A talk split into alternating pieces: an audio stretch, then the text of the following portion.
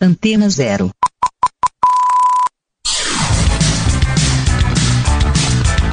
Começa agora na Antena Zero. Let's Go Skate Radio.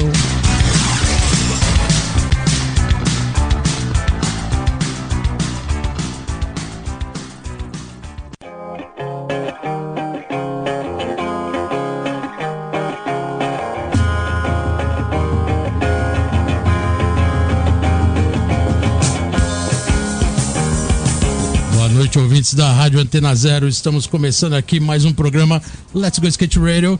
Let's Go Skate Radio número 87.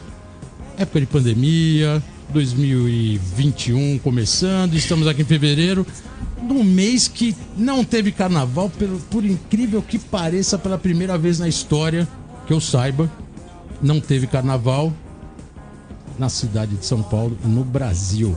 Então, na verdade, hoje estamos começando aqui um programa Let's Go Skate Radio. O ano começou, mesmo sem ter carnaval, e uma- hoje com um entrevistado especial que vai falar muito sobre skate, moda, confecção e organizador de evento. Vocês já vão saber. E meu parceiro Geninho Amaral hoje não pode participar, mas ele vai mandar sua presença online. Então já vamos chamar agora Geninho, que mandou agora uma introdução aqui pra gente. Geninho, diz aí, estamos começando mais um programa Let's Go Skate Radio 87. Boa noite, ouvintes da Rádio Antena Zero.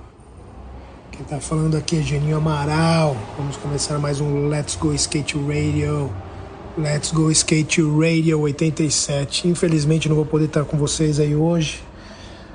Motivo de força maior, mas logo mais estou recuperado e tô voltando. Quem vai tocar o bonde grande, bolota, Rodrigo 55, Ozzy. E é isso aí, galera. Enjoy mais um Let's Go Skate Radio, ano 3, vamos. É isso aí, valeu Geninho, brigadão. Se cuida aí, como vocês puderam ver.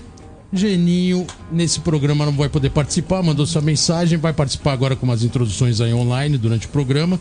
E hoje um convidado especial no programa 87, como o Geninho falou, ano 3, toma aí firme e forte nas ondas sonoras aqui do ar e sempre na rádio Antena Zero. Aqui também no YouTube, vocês não podem esquecer que a gente tem um canal do YouTube também. Você pode acompanhar a gente pelo Instagram, pelo YouTube, pelo Spotify. Fica à vontade, pode ouvir o que vocês tiverem mais afim. Os arquivos estão aí disponíveis. E hoje, um convidado mais que especial. Estou hoje aqui com Juarez Tenório. Juarez Tenório, que é skatista, trabalha hoje com eventos, tá também com o esquema de confecção, que vocês vão saber aqui agora. Ele vai contar bastante essa história. Juarez, brigadão aí pela presença. Tamo aí. Eu que agradeço, né, cara? Obrigado aí, galera da Let's Go, Geninho, Rodrigo, Bolota, Antena Zero. Porra, um prazer enorme aí. E a gente fica meio nervoso, né? A gente tá falando aí com o público. Mas vamos que vamos. Tô- Não, vamos aí, vamos aí que pô, o programa aqui é pra falar de skate, falar do trabalho de cada um, né, pessoal. É, a gente vai tentar dividir um pouco da sua história, que é bem legal, né, Juarez? Pô, você tem uma história no skate. Hoje, antes, aqui em off, você tava mostrando uma foto que o Bitão fez de você, né? O fotógrafo Fábio Bitão fez sua lá num campeonato em Alphaville, no Tamboré. É, bons tempos, né? Porra. Cara, andando, parecia o Gabriel Fortunato, você ali andando aí. Pivetão, mandando bela manobra na, na borda ali do palco. Nose Blentinho, lá Rei Barbie, né? cara? Irado aí, irado. Essa foto depois a gente vai estar divulgando aí no Instagram. A gente vai pegar aí do, do Bitão junto com o Juarez. Com Ele vai estar certeza. disponível pra vocês verem o naipe do Juarez, que já era um skatista que lá nos anos 90 já estava carregando o skate junto com a geração anos 90. Mas, como sempre, a gente gosta de contar um pouco a história inicial, né? Como, como começou o skate pra você? Onde que veio o start e falou, puta, skate é style e vou começar a andar? Putz, cara. Acho que começou como muita gente, né? Quando eu tinha, sei lá, os 12, 13 anos, o que a gente fazia para se divertir era jogar bola na rua. E um belo dia, um belo domingão, os caras botaram uma rampa perto da minha casa. E tinha uma galera andando de skate lá. Júnior Prica. Cla o. Caraca, me fugiu Prica, aqui. O Prica, É, o Prica era da Urg, né? Da Urg. Rorroplente era o nome Cássio dele, né? Neguinho, Orelha. Irado. Porra, era essa galera que andava de skate na minha área. E eu meio que perdi o interesse pelo futebol ali com a galera e comecei a ver os caras andando. Porra, um mês e pouco depois, com muito esforço, consegui montar o primeiro skatinho, né? Aquela famosa rodinha sabão, eixinho que já vinha torto de fábrica. Boa. Aquele shapezão básico de madeirite. E cara, comecei a andar. Eu morava na Vila Santa Catarina, ali perto do aeroporto. Pra dar espraiada ali, né? Exato, região, né? A, a, é, a espraiada, Renata Espraiada, que veio anos a depois. espraiada veio bem depois, cara. Eu sou da época que a gente varava a rampa, né? Muita gente que andou nessa época, que é dali da região, conheceu um pico que ficou famoso, que eram as lojinhas. Tem até em algum vídeo perdido aí, os caras da 55 devem ter essa imagem do Ricardinho Oliveira derrubando um tiozinho com um saco de laranja. Era nesse, era nesse pico aí que ficou famoso na época. Então é isso, cara. Acho que eu comecei ali no finalzinho dos 90 e, porra, me apaixonei, né? Acho que o skate veio pra melhorar em muita coisa a minha vida na época, assim, né? Porque eu já ouvi falar sobre isso, né? Que o skate era pros estranhos, pros esquisitos. E eu me enquadrava muito nisso aí. E você pegou uma época ali que, como você colocou, era final dos anos 80 pro começo dos anos 90. Você pegou uma transição do skate, né? Você pegou essa época do jump ramp aí que colocaram cara. perto da sua casa, mas na sequência, anos É. 90, o skate já É, muda é. Eu, eu peguei. brutalmente, né? O que eu tinha de referência na época eram caras como você, o Tron, o Prica. Prica, a galera da saúde ali, né? saúde, Moemagem e tal. Bones, É. Eu Luciano vi essa galera nas revistas, né, cara? Então, assim, foi bem um momento de transição daquela mudança do skate tubarão pro skate do nozinho. Eu lembro que quem inovou com isso aí foi o Tron e na sequência o Alexandre Ribeiro, né? Ribeiro era Que- monstro, né? Como gosta de falar, monstro. Revolucionou. Então, Revolucionou total, né? acho que a mudança foi importante pro skate se posicionar assim como algo radical mesmo, né? Não tinha aquele negócio de ah, é derivado do surf, tá servindo pro cara que não, não, não tem onda. Não, o skate se posicionou como radical porque a galera saiu do parque e foi pra rua, né? E você viu aquela ruptura, né? Que era, como você falou, do skate grande dos anos 80, né? Para os anos 90, com um nose bem maior, shape mais estreito, roda pequena. Teve toda essa mudança, né? Que deu a, É. a evolução das manobras. É, porque- skate- por- porque o skate era leve, né? Exato, e, e o, e o mais legal dessa época foi que a galera adaptou os skates. Que a gente, se for falar de mercado nessa época, o mercado de skate não existia. Não existia mais, a é. gente até tava falando em off sobre como era, né? Como as marcas precisaram mudar e tal. Então, nessa época, essa evolução já era visível, né? Por conta dos vídeos de skate, essa evolução dos shapes, dos truques. Então foi um momento que foi preciso tornear as rodas, diminuir os eixos.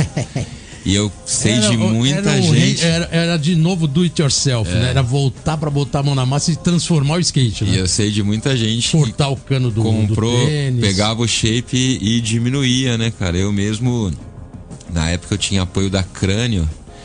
E eu usava. Crânio os- Osmar Fossa, É. parceirão. Eu usava os Pro Models do tio Liba, cara. Pensa, era um cara total Era do de vert. vertical, com shape grandão. E a gente conseguia transformar o shape do tio Liba num shapinho de street. Eu tinha Já um. eram os skates da crânio? Já era. Porque o tio Liba ele era Plankton, né? Eu não lembro dele ser. Não, é época de crânio, cara. Ele era- Não, Jorge Rotatori. Já rotatório. O Jorginho tinha o Pro Model da crânio. Tá. E eu tinha um desenho de um shape no na cartolina de um model gringo. Se eu não me engano, Era um Mike Carroll da Plan B. Shapeão com nose, tail, Era nose, que eu tail, desenhava em cima do. É, famosa bolacha maisena, né? Bolacha maisena, pode crer. Double deck, um monte de nome, né? Desenhava o shape em cima do shape da crânio, cortava na serralheria. E o que, que o Osmar Fossa falava disso? O Osmar era o dono da crânio, né?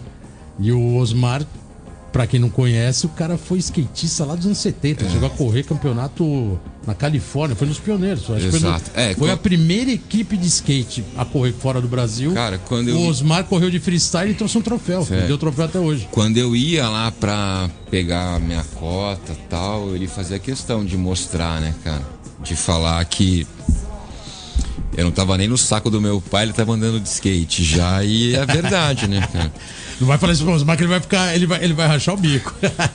O- e, e foi um dos caras, como patrocinador que eu tive na época, que mais me ensinou a pensar além do skate, né?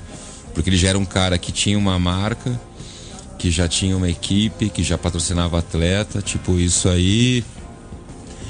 Começo dos anos 90, né? E tinha uma família toda tão- já, né? O filho, já tinha uma família Exato, constituída, né? exato, exato. Aquele perfil de empresário, né? do- Exato, do, skate. E foi, foi isso, né? Acompanhei bem essa transição e acho que foi, foi, foi muito legal porque o skate migrou da pista pra rua, né?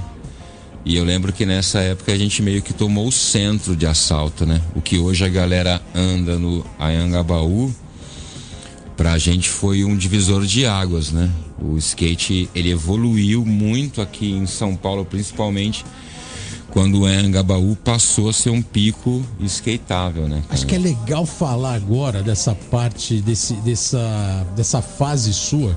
Porque eu lembro que você era. Eu sempre que eu cruzava você nas sessões, em, em evento, alguma, era sempre no centro. Então você sempre foi um skatista, assim, nitidamente pra mim, que você sempre foi um skatista sempre voltado pra andar Praça Roosevelt, Anhangabaú. É. Você teve sua origem de skate Exato. ali, né? É, E- porque- E a gente tem uma história até legal pra você emendar também, as, eh, dar continuidade nessa, nessa referência. Nessa história do Anhangabaú que teve da reformulação da obra, saiu um livro agora feito pelo É, Flagrantes. tem, um, tem um texto meu, inclusive, Tem um texto aí seu, né, cara? Pô, quer dizer, tem do- essa sua origem no epicentro do centrão, né? É, porque eu sempre morei na Zona Sul. Então, pô, se a gente parar pra pensar que em 95, 96 o Vale meio que surgiu, a gente tinha como opção para andar de skate São Bernardo do Campo, que era uma pista com pouca estrutura para street, mais para vert. E a gente via muito vídeo dos caras andando na rua em É, a picos. Zene já tinha acabado, a Prestige já tinha fechado, já É, tava é, é, é, pouca opção, né? quando eu tava vindo pra cá, eu tava até lembrando desses lugares, né? Porque, Uhum. pô, se a gente falar aqui de Prestige, de Stone, Skate Park, de Ultra, se a gente falar. Ficou lá pro comecinho dos anos 90. Muita gente nem sabe, né? Que Exatamente. esses foram os. Assim, eu ainda peguei esses picos. Eu não sou de uma geração que pegou uma Wave Park, por exemplo e tal. Mas toda essa transição de pistas com cara de pista americana, né? Com o Ralph, uma área de street de rampa, deixou de ser interessante pra galera porque os vídeos estavam mostrando um skate que não era mais no parque, que não era mais no Ralph. Na era verdade, um a Trecha chegou a lançar uma edição que a capa era O Vertical Morreu, que era uma lápide assim, né, escrito, porque já era. Essa transformação dos anos 80 para 90 foi a mais bizarra, né? Porque além de fulminar com a história do street ou, ou- ou do skate, né? Do estereótipo dos anos 80, levou o vertical junto. Então, assim, até o vertical, a Thrasher, que é a bíblia do skate, Exato. coloca na capa. O Vert morreu porque até o vertical também tava fora de moda, vamos dizer assim, porque realmente ninguém queria mais É, saber nem de vertical. né? Se o Geninho tivesse aqui, ele ia poder falar até disso, né? Porque, pô, eu conheci Ah, até o Geninho virou streeteiro. O Geninho vai falar isso depois pra Prestige, gente. né, cara? Conheci o Geninho andando de verte na Sim. Prestige, o Digo, Digo. andando de verte, o Bob andando de verte, o Cris. Até o Gianacarato. Toda essa galera, Toda essa galera andava de vertical. de verte. Por quê? Mancha. Porque era o que a gente tinha de referência do que vinha lá de fora. Quando O virou essa chave pro street, a galera precisava de pico. E São Paulo, hoje, porra, se você comparar São Paulo hoje com São Paulo dos anos 90, muita coisa melhorou. Você pega a Paulista, que por mais que não seja um pico que hoje todo mundo ande, mas ela teve uma reformulação absurda. Porra, aquele- Ela aquele- virou um pico gringo, né? Exatamente. O centro hoje é um pico gringo. Hoje você consegue sair e desenvolver um skate que a gente não tinha aqui, que é sair remando e manobrando. Eu vejo a molecada andando no Vale da Angabaú hoje, diferente dos anos 90, que a gente estava limitado a se equilibrar nos módulos, aonde aquilo proporcionava uma evolução absurda, né? Então acho que o skate paulistano ele tem uma história antes do Vale, depois do Vale e com certeza com esse Vale reformulado a gente vai escrever uma nova história que ninguém nunca imaginou que o Brasil tivesse capacidade de escrever, né? Ó, a gente, a gente vai fazer o, um famoso break pra colocar uma música aqui agora. A primeira música da sua playlist que você mandou escolher, dá dedo aí pros Oba. ouvintes. É, e a gente vai voltar na sequência pra falar mais do Engabaú. Mas você pode anunciar a primeira música aí, que é a banda de responsa. Les Surfs pra vocês, reviews, vite et ouble. Perdão, o meu francês não é dos melhores. Tá? Tá bom, mas mas, a galera. música é muito boa. Irado. Então vamos lá de Les Surf, a primeira música da playlist aqui do Juarez e a gente já volta. Reviens, vie et ouble. Let's go skate Let's radio, go, skate let's radio, go, skate let's radio, go, skate radio, skate radio. É isso aí, galera. Estamos de volta aqui no programa Let's Go Skate Radio. Let's Go Skate Radio número 87. E estamos aqui com o Juarez Tenório. Uou! A gente vai falar ainda bastante coisa sobre moda, estilo, comportamento, que é uma área que ele tá atuando bem, tá explodindo aí, vocês vão saber por quê. Mas a gente quer dar continuidade agora para falar um pouco mais de Angabaú e centro de São Paulo. É, Como eu isso falei no mesmo. bloco anterior antes da música, sempre aqui frequentando o centro, andando de skate pelo centrão. E isso, no street, tem um diferencial, né? tem Total, um diferencial né? de viver a rua de verdade, nos buracos aqui do centro, e viver a pista de skate, que também é um outro skate, que é legal pra caramba, mas são universos quase paralelos, né? É, acho que um acaba levando pro outro, assim, sim, né? sim. É legal andar em pista. Porra. Mas é que tinha uma discussão na época do pistoleiro Sim, sim. e do sim, streeteiro. sim. Pistoleiro era aquele cara que só andava em pista e corria campeonato. Sim. E andava muito. E, e bombou. E tinha aquele cara streeteiro, root, só anda na rua, que quase nunca andou. Andava, mas assim, não era o foco andar em pista, né? E, É. e isso era cobrado uma época no skate, né? Hoje também um pouco. É, e, e o que atrapalha esse cara poder viver esse lifestyle dele, seja ele de pista ou de rua, é que o mercado de skate não favorece também, né? Esse cara poder escolher onde ele quer andar. Isso é uma coisa que eu observo desde a minha época, assim. Eu nunca fui um cara de campeonato. Você nunca foi um cara campeonateiro, né? Você sempre foi um streeteiro. É, eu gostava de andar de skate, assim. ter falado do campeonato lá do, do de Barueri, Então, né? mas- No, no shopping. O, o- Mas você era streeteiro, né? Mas o grande lance é que naquela época o campeonato de skate era legal porque tava todo mundo no campeonato. Era o grande encontro, né? Era um lugar que, meu, você tinha certeza que você ia encontrar dos caras que estão começando a andar, dos caras mais velhos. Então, assim, era o atrativo que tinha, mas o formato dos campeonatos de skate no Brasa nunca me agradaram, assim. Porque eles proporcionavam.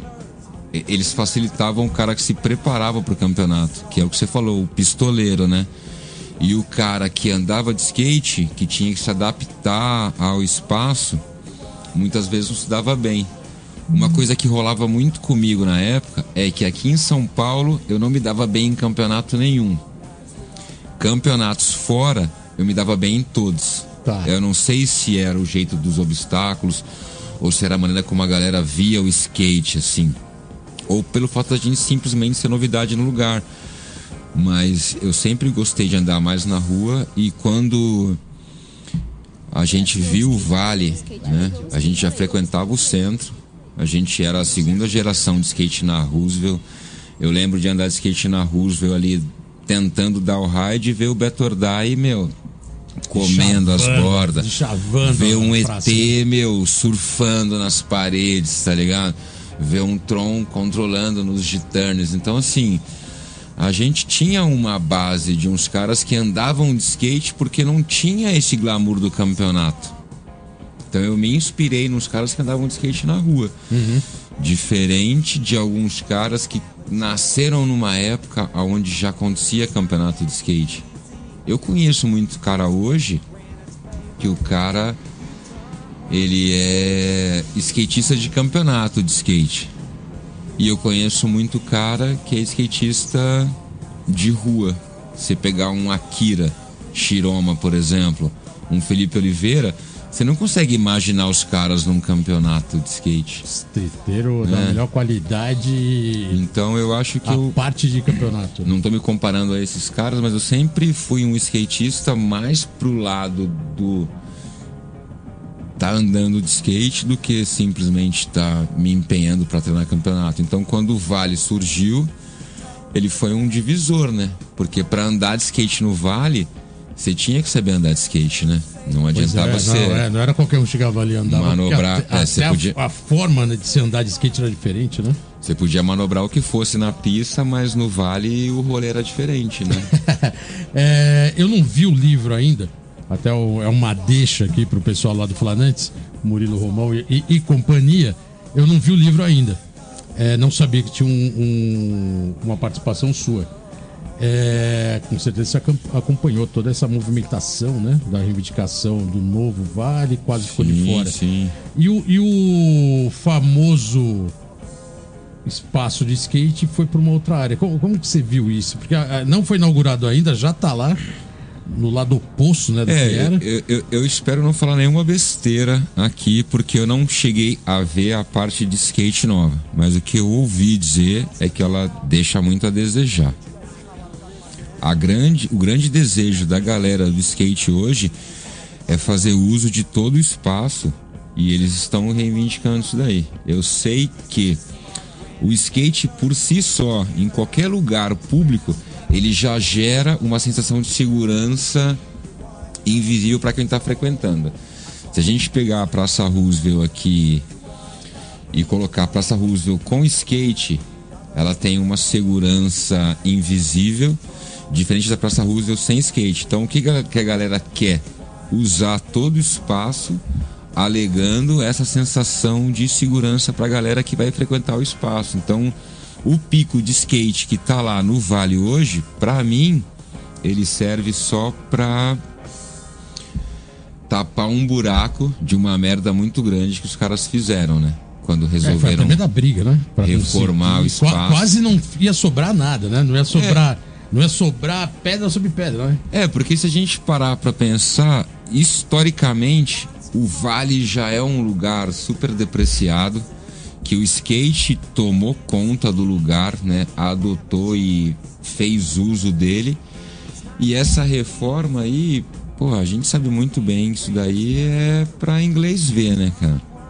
Que você transformar o espaço que era no que é hoje, ar, é, como é que é? Arquitetonicamente falando, tá mais feio do que era. Talvez seja mais moderno, talvez a gente chegue próximo de capitais pelo mundo, onde tem um visual e tal, mas a É, é funcionalidade É, do bem- é, lugar, tá sendo né, bem cara? questionado por várias, várias alas né, da arquitetura. Uns, lógico, que participaram, acho que é legal, é moderno. Muita gente metendo pau, muita gente de- depreciando arquitetura em si. Não estamos nem falando de skate, né? Estamos falando do espaço público que tinha e o que vai ser inaugurado. Só não foi inaugurado ainda por causa da pandemia, né? Por causa Exato. do, da quarentena, da pandemia, distanciamento social, ainda não liberou. Porque tá pronto. É, que a grana monstruosa né, que gastaram. Vamos ver o que acontece, né? Vamos É, ver como que e vai a- ser e a galera vai- aí pela população, se não vai virar um piscinão. É, de ramos. E a galera do skate Com vai, chafariz. e a galera do skate vai usufruir do espaço invadir, por bem ou por mal, Não, né? Como foi da primeira vez, não foi uma coisa tão pacífica, não acho que vai ser dessa vez também, né, cara? Irado. É, vamos, vamos chamar um break, é isso? Então a gente vai chamar um break. É, hoje, por, hoje quem tá aqui nos comandos da nave, Chiclé, Antena Zero, não é o Ozzy, retomando aqui a mesa. Então a gente vai para um rápido intervalo, a gente já volta. Valeu. Let's go skate Let's radio, go, skate Let's radio, go, skate Let's radio, go, skate radio, skate radio. É isso aí, galera. Estamos de volta aqui no programa Let's Go Skate Radio. Let's Go Skate Radio número 87. Voltando aqui devagarzinho, começo do ano 2021. Nosso parceiro Geninho está online acompanhando tudo, não está aqui presente. Vai mandar daqui a pouco sua pérola para o nosso entrevistado de hoje, que hoje estamos aqui com Juarez Tenório, conhecido também como Jubaçan. Verdade. E esse apelido aí, de onde ah, Na boa, agora sim. Jubaçan é um apelido já concretizado ou ele. Porque às vezes a gente tem aqueles apelidos que uns chamam. Nome artístico, não. né? É, às vezes uns chamam nome mais. De guerra, nome de guerra. É, uns conhecem como Jubaçan, uns não. Jubaçan é o apelido. De onde é. veio o apelido? Então, veio de Juarez, né? Jubarez. Não tem um. Não tem um. Aquela bela história para justificar, assim. Mas eu tenho esse apelido há muito tempo e ah. o engraçado é que dentro do skate a galera me conhece por Juarez Tenório. É difícil alguém me chamar de Juba no skate. E então, fora do é skate. É for, é, ele surge antes do skate. Você é, ele é de antes do skate. Antes de andar de skate. Mas tá. o engraçado é que quando eu comecei a andar de skate, o apelido não era legal porque a gente tinha as referências dos gringos, né? Sam Sheffey, Chris Cole, Tudo tinha nome. Mike Carroll. Todo mundo tinha nome e sobrenome, ninguém tinha apelido. Aqui não. Aqui era Tarobinha, Chupeta, chupeta urina, urina, Bolota. Então, é, exatamente. então a gente tinha mas uns limaram o nome, hein? Uns limaram o apelido, hein? Uns limaram. Uns, uns hoje são Fábio Cristianos e por aí vai. Então, assim, dentro do skate, o Juba não rolou. Então, quando eu tô com alguns amigos que não são de skate, eu encontro amigos que são de skate, fica aquele negócio, ei Juarez, não sei o que, pô, Juba, não sei o que. É até engraçado. Tem que, tem que administrar assim. isso, né? Mas não tem nenhuma Boa. história bonita sobre o apelido, não. Não, que às vezes o apelido tem. Eu só quis colocar porque é o que você falou, né? É, o skate sempre. Sempre não, nos anos 80 culturalmente ele tinha apelido. Na verdade, o apelido, se o skatista não tivesse apelido, era estranho. Exato, porque todo mundo tinha apelido, e quando exato. você tinha alguém chamado, sei lá, é, Fernando, como já teve, né? Um outro com nome sem apelido, ele se destacava e todo mundo estranhava, porque todo não. mundo tinha apelido. E eu só não tive um apelido por conta do Masterson, né? Masterson Magrão? É, porque tinha uma galera de Jundiaí que me chamava de Magrão, né? Ih, Magrão! Sério? E, aí, aí ia conflitar com o Masters. Não pegou por causa do Masters, ah. graças a Deus. Mas ah, já aproveitando, emendando o Magrão, tem a história que a gente até já fez foto brincando tal, para ilustrar. Você e o Ari Bazon, os dois de barba branca grande, parecidos, parece é, irmão gêmeo. É, é. Esse é outro, outro lance engraçado, porque às vezes eu tô num pico. Não, aconteceu em Diadema. Os caras até hoje ficam meio sem graça de me encontrar. Os caras colarem, deu colar em diadema para andar na sessão e vim uma galera, tipo, e aí, mano, e aí, e aí, e aí, e aí, Ari? Caraca. E eu, como me confundem muito com Ari, eu já não desminto mais, tá ligado?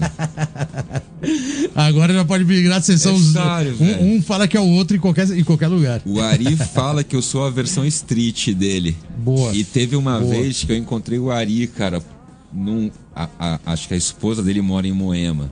É, eles moram em Moema.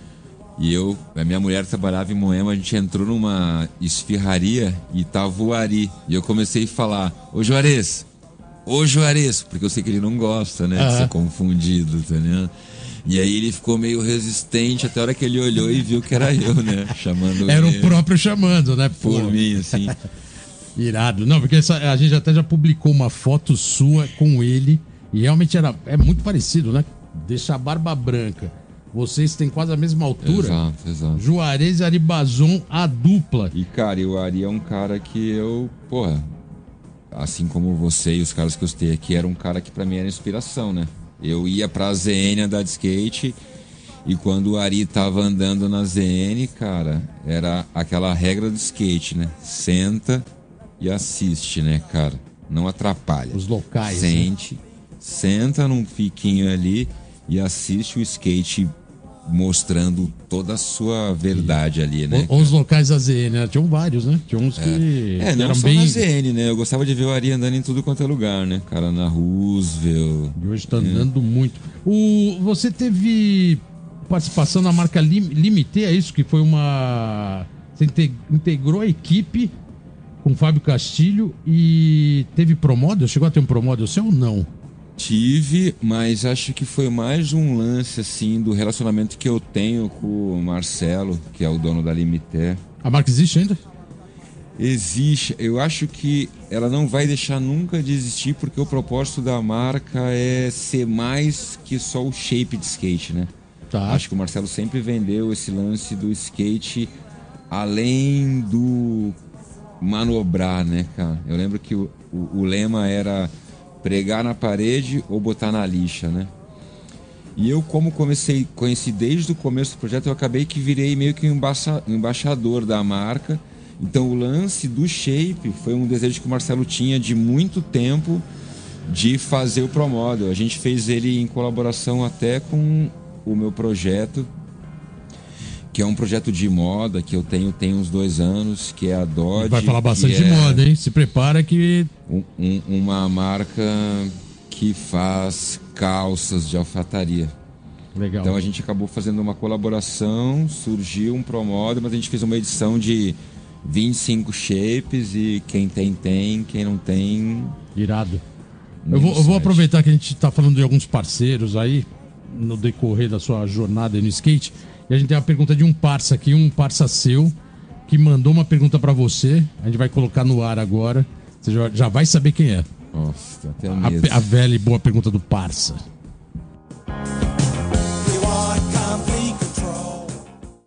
Fala aí, Juba. Aqui é o seu brother Edu Marrom, das Sessions de São Caetano do Sul, anos 90. É, onde nossa galera andava muito, a vibe era muito boa e, e o chicote estalava ali na sessão, hein? Bons tempos de skateboard ali de São Caetano. É, vamos lá.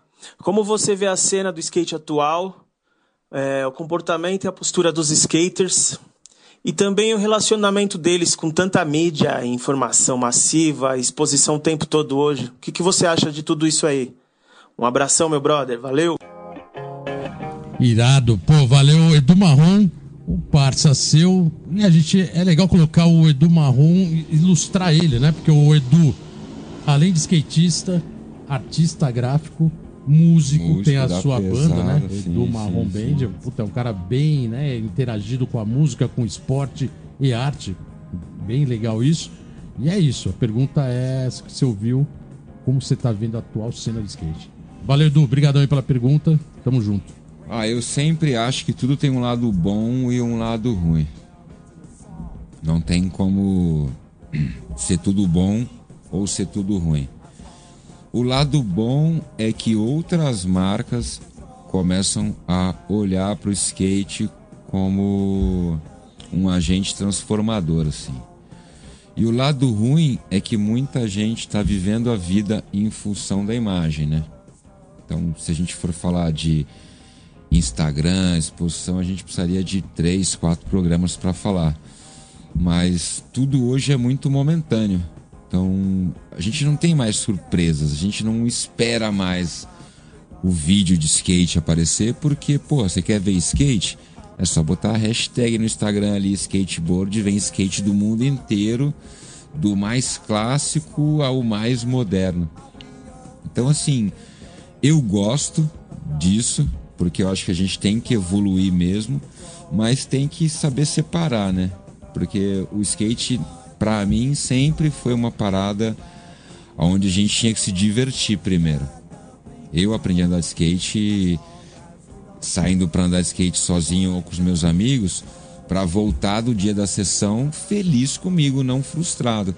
E hoje, com essa cobrança de internet, de imagem, de ter que ser sempre o 100%, eu acho que algumas pessoas acabam se frustrando quando saem para andar, né, cara? Acho que, sei lá, eu gosto muito de andar de skate na espraiada, por exemplo.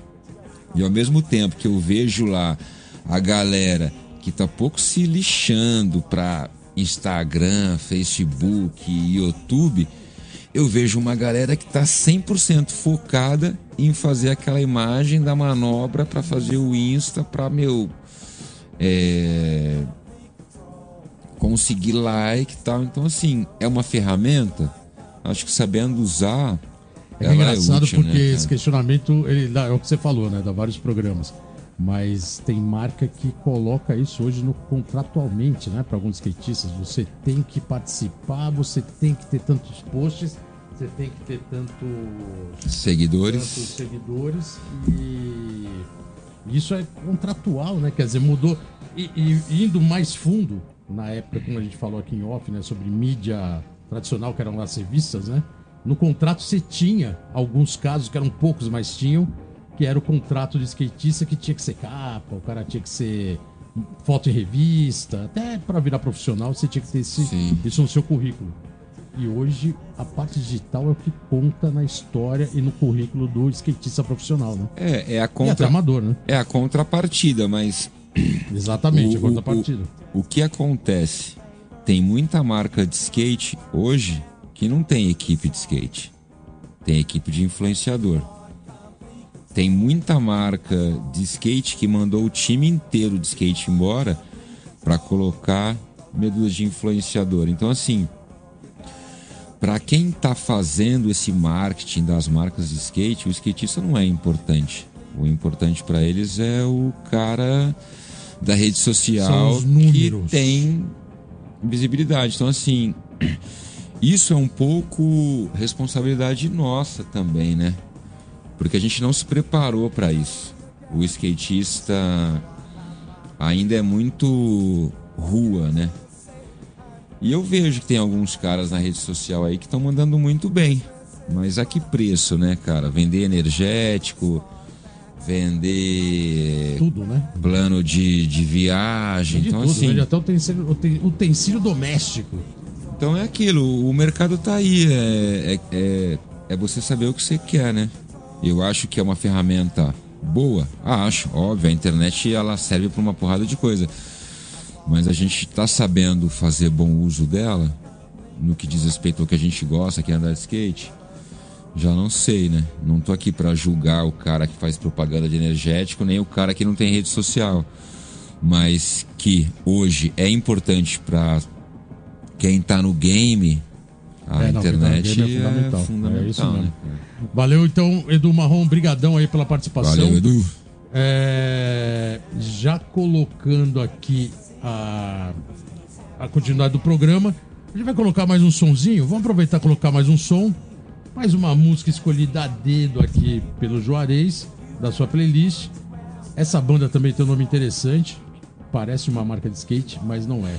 Pode chamar ela, porque essa banda também é de responsa. Mary Jane Girls. É, Mary Jane Girls. Night long. Irado. Então vamos de Mary Jane Girls e a gente já volta. Let's go skate Let's radio, go, skate radio, skate radio, skate radio, skate radio. É isso aí, galera. Estamos de volta aqui no programa Let's Go Skate Radio. Let's Go Skate Radio número 87, ano 3.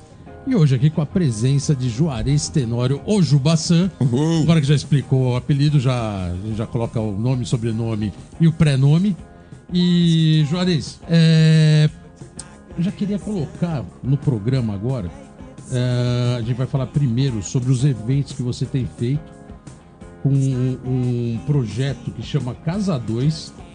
É quase uma entidade que você criou e que você já vem fazendo eventos na sua região que tem dado resultado. Campeonatos de skate. Depois a gente vai falar ainda sobre a sua marca, né, a Dodge, mas agora vamos dar uma introdução sobre esse outro lado de skate que você tem desenvolvido, que é o projeto Casa 2. E tem dado resultado, né, positivo.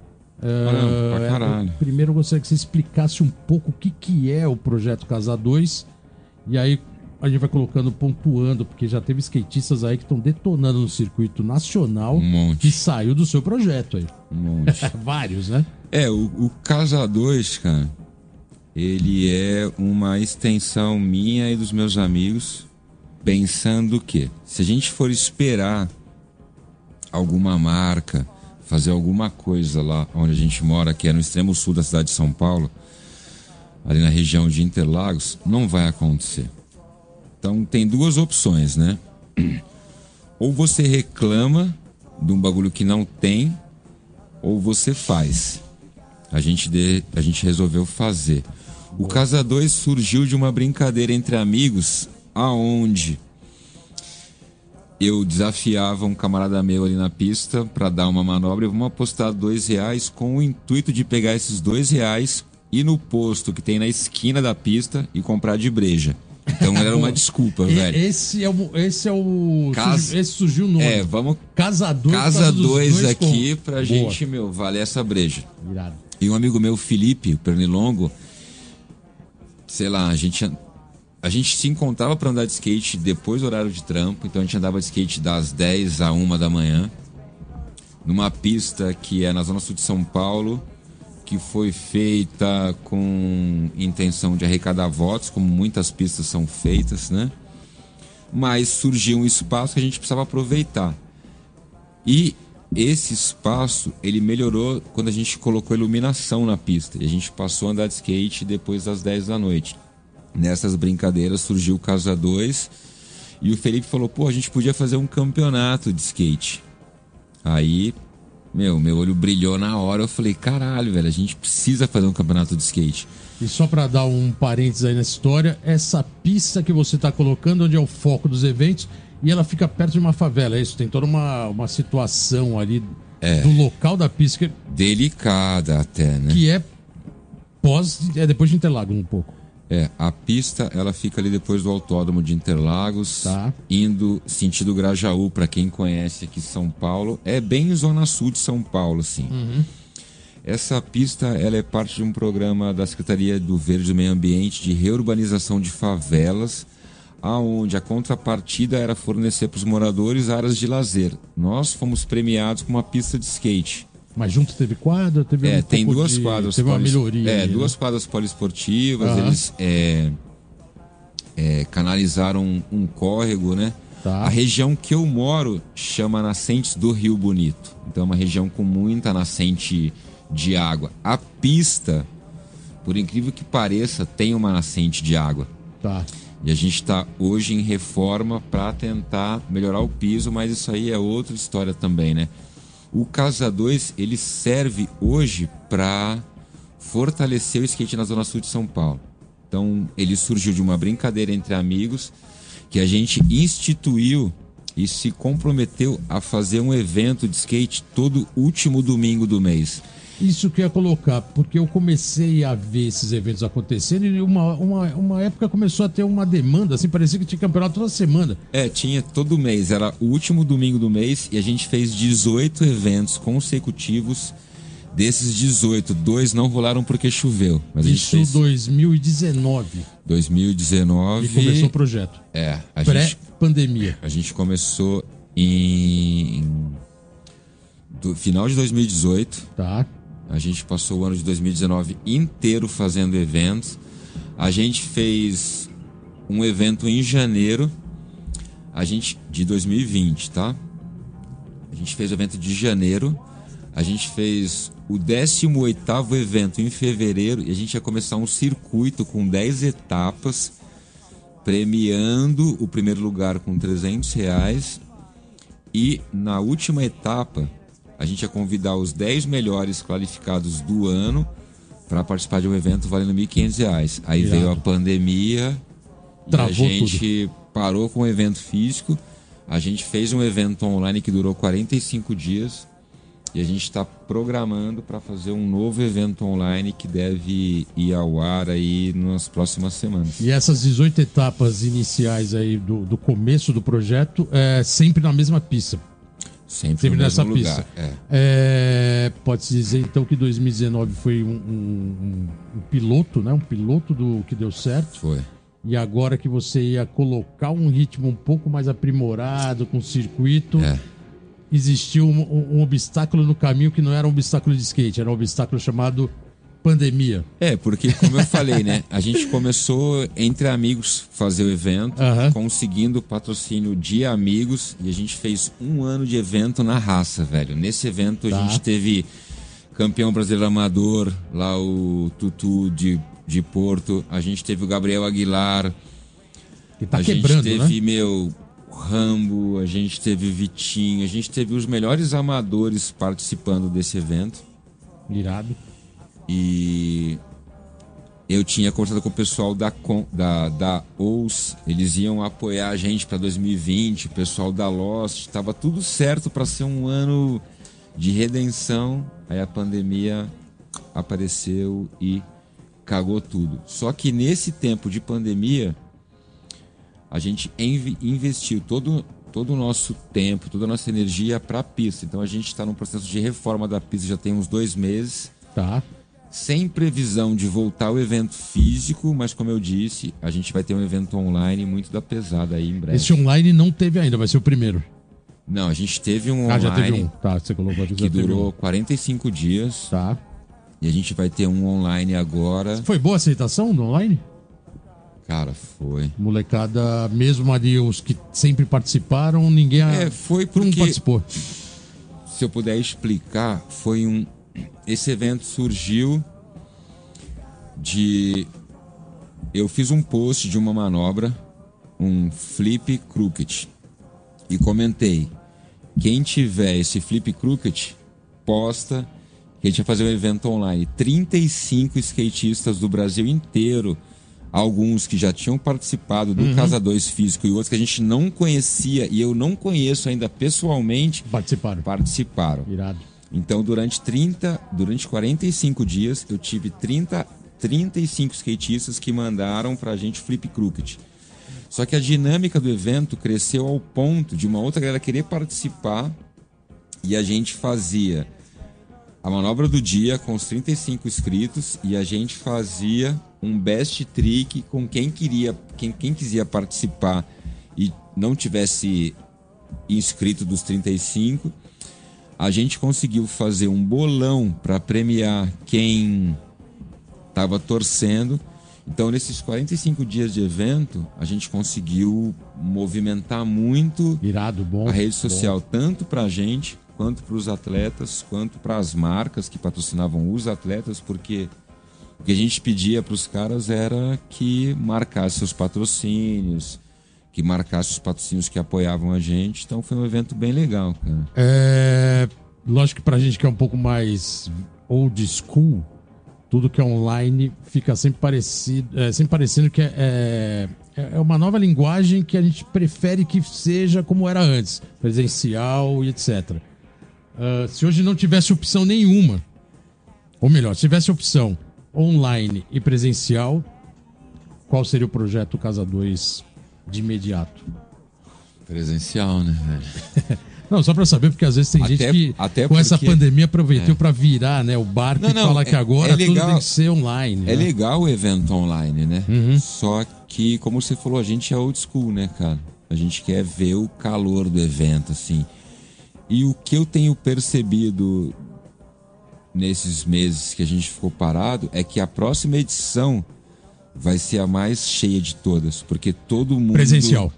quer participar do próximo Casa 2. Assim, a gente é cobrado nos picos por skatistas que a gente nunca viu na vida, mas que conhece o evento e o cara quer saber, o cara quer participar, o cara me pergunta quando que é o próximo, quando que vai ter. Então, pra gente não se queimar aí e dar mau exemplo, a gente está há um ano aí praticamente esperando as coisas melhorarem para fazer um evento legal. Boa, Mas o boa. online ele acabou sendo Sendo a, Uma opção, sim, né, Uma cara? opção que tinha. É, eu acho que agora a gente pode chamar. Pode colocar um geninho assim pra participar, botar. Pergunta. Então vamos, vamos para agora um break comercial, como se diz no jargão. A gente vai para um break comercial. chama os comerciais. Chamando os comerciais aqui, Let's Go Skate Radio número 87. A gente já volta com um pouco mais de música, mais Juarez Tenório e daqui a pouco a gente vai falar muito mais de skate e de moda. Segura aí, a gente já volta. Let's go skate Let's radio, go, skate let's radio, go, skate let's radio, go, skate let's radio, go, skate radio.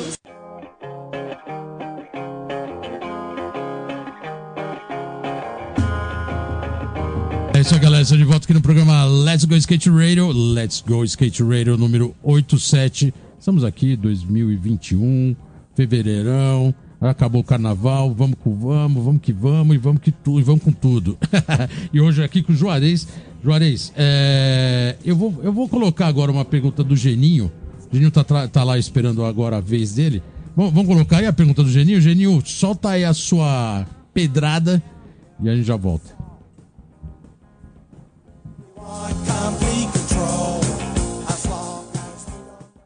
Juarez, prazerzaço receber você aqui no Let's Go Skate Radio. E vamos com aquelas perguntinhas básicas, né, velho? Conta pra mim qual que é o skate que você gosta de andar hoje. Tamanho de shape, eixo, roda. É nóis, skate puro.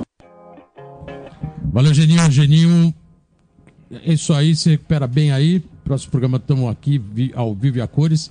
Juarez, aquele setup. Melhoras, Geninho. aquele hard goods. Ah, eu tô naquele famoso 8,5, né? Boa. Com bem gordinho, pra você não precisar se esforçar muito pra cair em cima. e skate mais overalzão de é, tudo, né? E aí eu uso o shape da IBL, que é daqui do Brasa, de Curitiba, né? Boa. Os eixos 149. Eu sou fã de Thunder, já tem algum Opa, tempo. Opa, Thunder já, Trucks é nóis. É, já tem uns bons anos. E roda, qualquer roda da Spitfire 52, 53, assim já me faz Fecha, feliz. Fecharam já. com a Deluxe. Total Deluxe.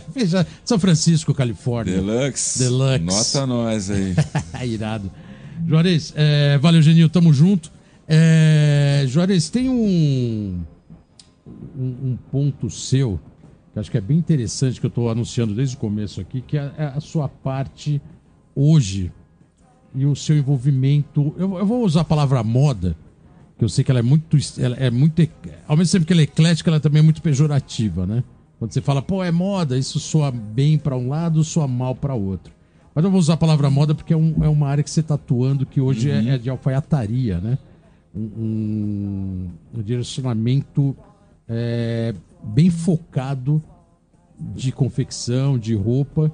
Uh, acho bem legal ter você aqui para falar sobre isso, porque a gente vai tentar abordar um pouco mais sobre esse universo, né?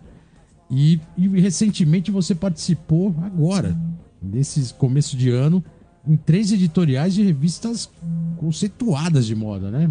É, até me corrija se eu estiver errado. Acho que foi Marie Claire, QD, JQ e Glamour. JQ e Glamour. Quer dizer, três edições que te deram destaque na sua marca que chama Dot Dodge, é, Dodge, né? Com T? Dodge, D-O-D. D-O-D, Dodge. É, é. Dodge Alfaiataria. Primeiro, acho que era legal você falar o que, que é a marca, né? Dodge Alfaiataria. E aí depois a gente vai chavando como que você tá começou a participar desse universo paralelo aí.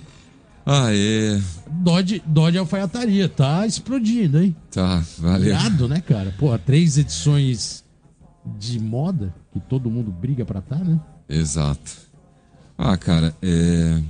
A Dodge. E me corrige depois se a palavra moda é pejorativa ou não. Não, nem é. Acho que. Ela, ela pode ser usada aqui sim, apesar que a gente precisa fazer muita coisa para poder ser visto lá fora como um país que faz moda, né? Eu tive contato com a moda muito cedo por conta de lugares que eu trabalhei, então eu sempre gostei. Você trabalhou na Fórum, foi você foi vendedor da Fórum? É, trabalhei, trabalhei na Fórum, na Elos, na Iodice, na Carmin. Caramba, só as marcas é, eu, de... eu, eu, eu, trabalhei das, eu trabalhei praticamente nas principais marcas nacionais de moda, Sim. entre aspas, né? Porque depois você entende que eles não estão fazendo moda. Uhum. Quando você começa a, a entrar nesse mundo, você entende que a gente não tem moda no Brasil. A gente vende roupa para trabalhar. A gente não tem roupa para lifestyle, coisa que lá fora tem.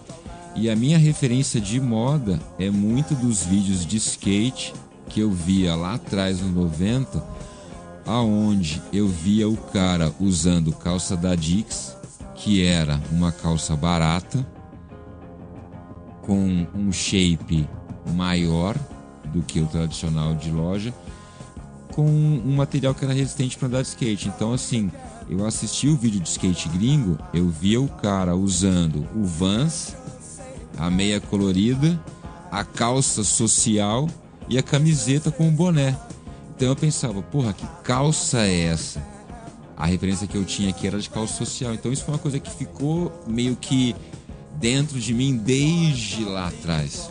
E isso abre a, a, a, a vertente que no nosso mercado, no nosso universo skate, surf, esporte de ação, é o famoso streetwear, né? Exato. Onde Só que a gente... street, streetwear foi realmente uma realidade, ainda é, Exato. de um mercado Exato. dentro do mundo da moda que Exato. não era a moda. Exato. Ou melhor, o streetwear sempre quis ser a anti-moda, né? E... Em alguns aspectos. E uma coisa que eu percebia também que lá fora a relação do skatista com a moda ela se dá porque é normal na vida dos caras lá encontrar com essas pessoas, como é para algumas pessoas aqui ter contato com a galera da moda. Só que a gente não consegue ter esse essa infiltração, a gente não consegue se, ó, se a gente é os caras que mais dá referência para moda, porque a gente é o streetwear, por que, que a gente não tá fazendo moda? Isso foi uma coisa que me levou a me dedicar mais para o meu projeto hoje, porque ele não surgiu sendo uma marca que eu tinha intenção de virar a marca de moda, mas acabou virando. Então hoje eu me preocupo em criar uma imagem para minha marca que está relacionada com moda. Mas eu sei que a gente ainda tem muito o que fazer aqui no Brasil, porque a nossa cultura de se vestir ainda é muito limitada, né? A Dodge. Quanto, quanto, uh, quanto, tempo tem a Dodge? Dois anos. Dois anos. Uh, e é uma, como você coloca, é, ela chama Dodge alfaiataria. Então ela é, tem realmente é. essa pegada de alfaiataria, né? Exato. O, o handmade, as, o, as o corte. São, coisa, são bem, feitas... bem aquela linguagem de alfaiate, né? É. As calças são feitas por dois alfaiates que eu que trabalham comigo. As calças todas são feitas sob medida, então como eu não tinha intenção de criar uma marca onde eu fosse fazer duas mil calças por mês, porque eu queria ganhar muito dinheiro e, meu, ser o playboy do rolê, eu nunca estruturei para que isso acontecesse. Então, a Dodge hoje é uma marca que atende poucas pessoas que querem um produto com um diferencial, que é tá. esse, né? Uma peça feita sob medida e exclusivamente para você. Então, se você me ligar e falar, Juba, eu quero uma calça preta 36, tem? Não, não tem. Eu vou fazer uma calça preta para você. Sobre encomenda. Então... É, aí, aí eu vou querer colocar agora um pouco na parede a velha história da produção, como você tem colocado aqui. Dois anos, é uma marca feita sob medida, então com uma produção limitada.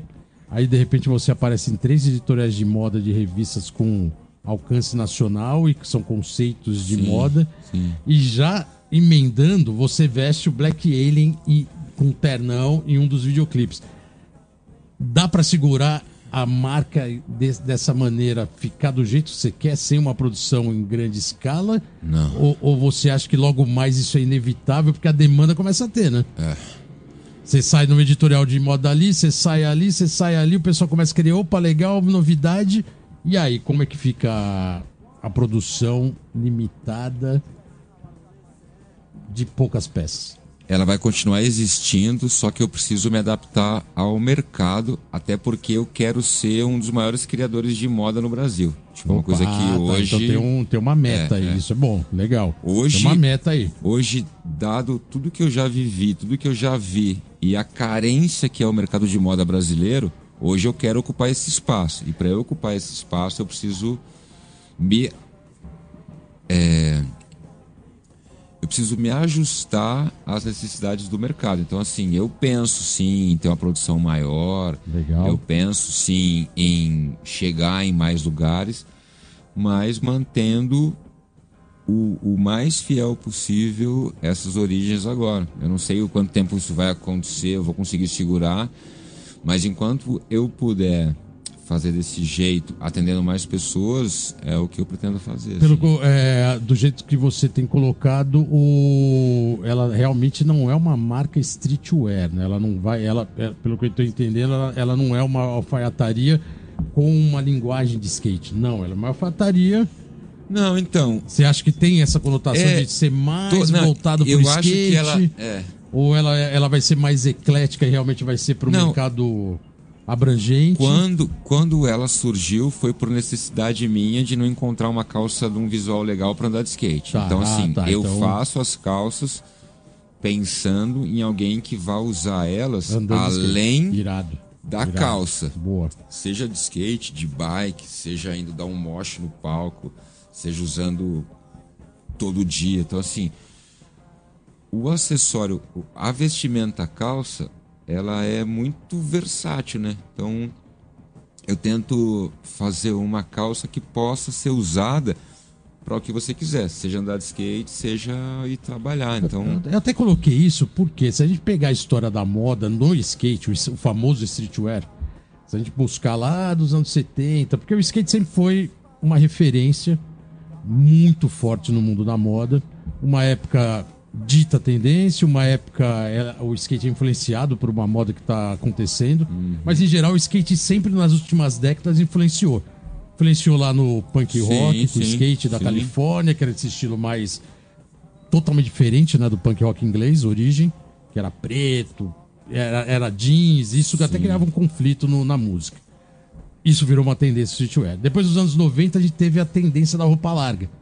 E quem colocou isso pra bombar foi o skate de novo. sim, O exatamente. skate foi lá, se interagiu com o hip hop, mas aí onde ficou evidente? No skate. É, então o skate ele tem uma força muito grande, né? Dentro da moda? Dentro da moda. Absurdo. E ao né? mesmo tempo tem muita marca de confecção de skate, ou até do próprio surf, né? Que hoje andam muito juntos, ah, no mercado próprio, né? Você Mas- acha que a sua tendência, isso colocando tudo isso, é, é é uma tendência de colocar numa streetwear, numa street shop, por exemplo? A Dodge? Não sei, cara. Não é o meu plano, né? É exatamente Até, isso que era legal até colocar. porque eu não quero nichar Tá. como uma marca streetwear, né? A gente se posiciona como uma marca que faz um complemento para você, seja skatista, seja do rap, seja da música, seja do trap. Que nem você falou do Black Alien. A gente fez a roupa pro clipe dele porque a gente não tem aonde procurar coisas que conversam com o que a gente está acostumado. Tudo Até pra entender, isso aí veio dele? é ele Ele procurou é, vocês. Ele que veio atrás porque Irado isso, né? quando a E marca o Black Alien, querendo ou não querendo, é um cara que sempre gravitou no meio de skate, Sim, né? é, ele dá um Plant rolê de ramp, skate, dá um né? rolê. Exato. Então, assim, Gustavo, pô, Gustavo no Rio, meu irmão, pô. A, a, a marca Dodge, ela nasceu no skate e ela vai ter o skate sempre como uma referência. Mas eu não vendo pro público skatista. Uhum. né? Eu vendo pra galera que tá falando de moda, que tá falando de música, que tá na festa, que tá na balada, assim. A galera do skate ainda tem uma certa resistência. Eu não sei se por conta do produto ou por conta do, Do valor, né? Que Você acha que o estilo pode ser que seja um estilo ainda pra se absorver, né? É isso? Porque você tá uma parceria com o pessoal da Perfume. Você tá apoiando o Akira Shiroma indiretamente, né? sim, sim, e o sim. Look That Shit, que sim, são sim. dois skatistas aí que têm um estilo próprio, né, cara? Bem reverente. Eles têm um estereótipo que foge um pouco do padrão do skate, né? Exato, justamente por isso que a Dodge conversa com essa galera, assim. Porque Um estilo diferenciado, né? é porque não é só o skatista, né? Não é, acho que a gente antes de ser qualquer coisa, a gente é o que a gente é. Então, a nossa personalidade, a nossa identidade, ela vai muito além do skate. E eu acho que a minha marca, ela acaba se ela acaba combinando mais com essa galera que quando você olha, você consegue enxergar no cara mais que um skatista só, Uhum. né? O cara é visionário, o cara é pra frente, o cara tem uma cabeça ele tá pensando 10 anos na frente da gente, É, assim. tá né, sempre ligado no futuro e fazendo o presente, né? Fogo, né? Então, a- Em todos os aspectos, né? Na música, na moda. Exato. Tudo, e, né? e o que eu produzo com a Dodge é um complemento para esse lifestyle, assim. Então, você vai encontrar numa peça de roupa uma história, uma identidade, uma experiência que o mercado no Brasil não está preocupado. Eu vejo lá fora, tipo, um Alex Olsen, por exemplo, fazendo campanha com a Louis Vuitton. Por que, que não tem um Akira Shiroma aqui fazendo campanha com uma marca legal? Por que, que a gente não tá Acho que o Usufruindo Foguinho esses dias fez uma campanha. Pra vi- Gucci? Pra Gucci, né? Eu vi alguma É, coisa então. no, no Instagram. Isso é, uma, isso é um passo enorme. Uma marca como a Gucci, ver num skatista como o Felipe Foguinho um homem Gucci, é uma evolução absurda. O, o skate nos últimos anos, tô até querendo fugir um pouco do passado de streetwear lá dos anos 80, dos anos 90, mas nos últimos anos o, a própria Supreme virou uma marca que ditou uma nova tendência também, né? É uma marca de Nova York do skate, que surgiu no skate. Sim.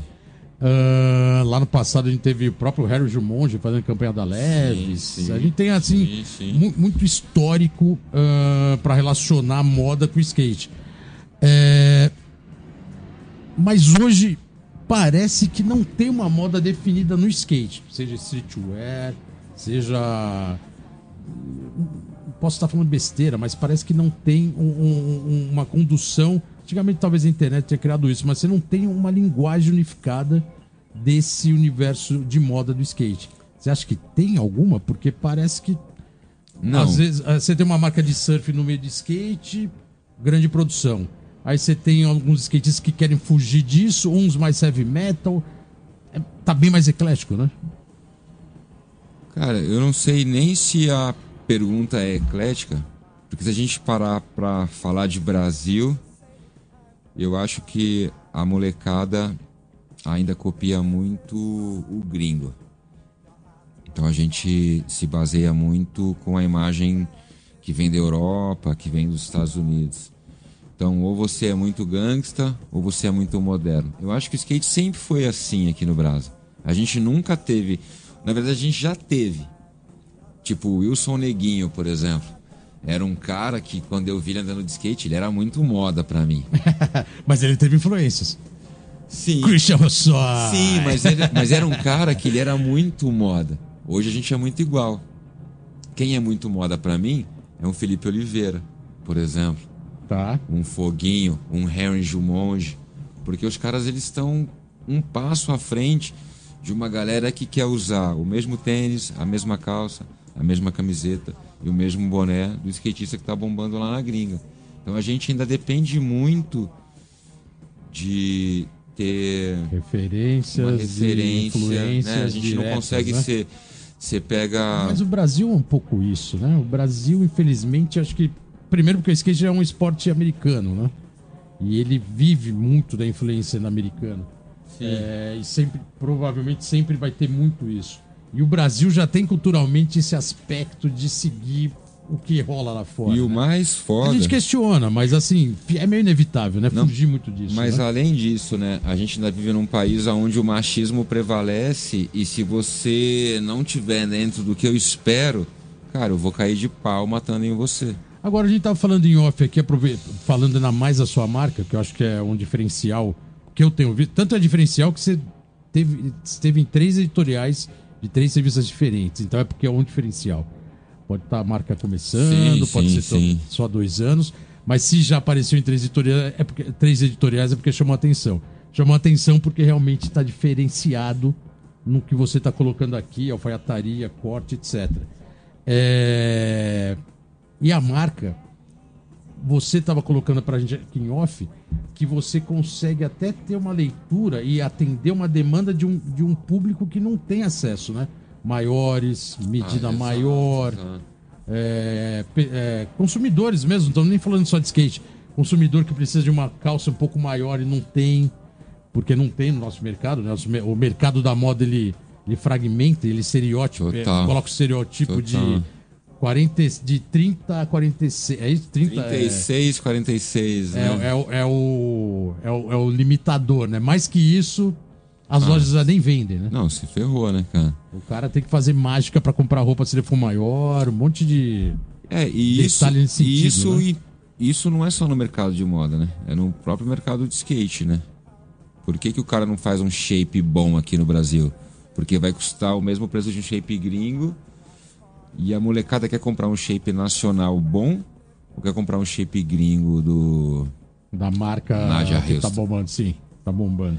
Então isso é pra tudo, né, cara? A gente é muito dependente. Mas você tem essa flexibilidade, né? Você tem essa agilidade de fazer uma medida, de repente, fora do padrão, né? Não, Se isso o cara precisar, é, fala, opa, qual é o seu tamanho? E isso aí foi uma coisa que surgiu naturalmente. Foi uma demanda que veio pra mim justamente porque a indústria da moda não quer atender o cara muito magro, ou o cara muito alto, ou o cara muito forte, ou o cara muito gordo. Tipo assim, não tá no padrão. Não Se atende. vira, né, Se cara? vira, exatamente. Aí a nossa indústria é precária nisso. E não tô falando só da indústria da moda. Fala a própria indústria do skate. Quantas marcas de skate a gente conhece aí que não tem equipe? Não tem um atleta patrocinado. Tá só ganhando dinheiro. Então é, é muito fácil para quem produz, para quem vende um produto, te convencer que aquele produto é foda e você acabar consumindo uma coisa que só tá atrasando o lado de quem realmente precisa, né? Que Você é as marcas tem, você tem algumas referências de de moda? Que eu uso assim? É uns estilistas, alguma coisa assim? Ah, eu vejo, eu vejo tudo de todo mundo, mas acho que as minhas referências maiores, elas desde sempre vêm dos vídeos de skate, cara. Tá, legal. Irado, Tem. irado. Não tem um skatista que eu admire, mas tem muitos skatistas que eu gosto. E eu entendo que isso também se dá ao fato do cara, meu, não morar num lugar onde nego repara se você pinta a unha ou se você corta calço, se você usa colorido, entendeu? Tipo, é cultura, né? Aqui a gente tá muito preocupado Boa. em cuidar da vida do outro ao invés de cuidar da própria vida, né, velho? Juarez, eu queria agradecer, pô, irado. Eu que parabenizar o seu trabalho. Não só no, no- na longa jornada no skate, como também como organizador de evento. Casa Projeto 2, Casa sigam lá? Ponto e lógico SKT. que agora na Dodge, né, que tá aí bombando. Sigam lá também, tá É, bombando. achei bem legal vou trazer aqui para falar um pouco mais de moda, sobre o aspecto do skate fora do skate. É, desejar, lógico, né? Boa sorte. Obrigado. Acompanhando aqui, Muito torcendo obrigado. sempre. A gente vai colocar uma música saideira. E enquanto a gente se despede aqui, o Geninho, né, mandou uma mensagem pra gente, né? Então, Geninho, manda a mensagem pra gente finalizar esse programa Let's Go Skate Radio número 87. E a gente já volta aqui pra finalizar tudo. Então é isso, galera. Esse foi o Let's Go Skate Radio 87. Semana que vem tem mais. Gostaria de agradecer muito Juarez, Bolota, Rodrigo 55, Ozzy, Antena Zero. É isso aí, galera. Semana que vem tô junto. É nós, mais um Let's Go Skate Radio. Vou mandar de skate.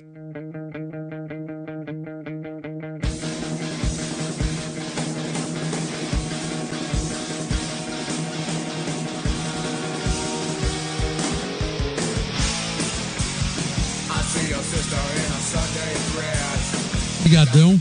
Estamos colocando a sua ulti- última música da playlist. Toca. Guns. Toca Guns, Guns N' Guns N' Roses. Cara, na boa, aquela bela trilha sonora dos anos 80 que bombou e anos 90. É, agradecer todo mundo aqui que estava envolvido aqui. Hoje o Chiclé na mesa. Rodrigo 55 Vídeo aqui operando pro YouTube. Juarez Brigadão. Boa sorte na DOT. Tamo junto. Tamo acompanhando seu trabalho aqui de longe. Vamos chamar mais vezes para vir aí participar. E é isso, galera. Let's Go Skate Radio nú- número 87 fica por aqui. Agradecer nosso patrocinador, a Skate 2, que é a distribuidora da Bonis Powell e rolamentos Beer Red Beers. Tamo aqui semana que vem de volta com mais um programa. Tamo junto. Valeu. Você ouviu pela Antena Zero Let's Go Skate Radio. Produção e apresentação: Fábio Bolota e Geninho Amaral.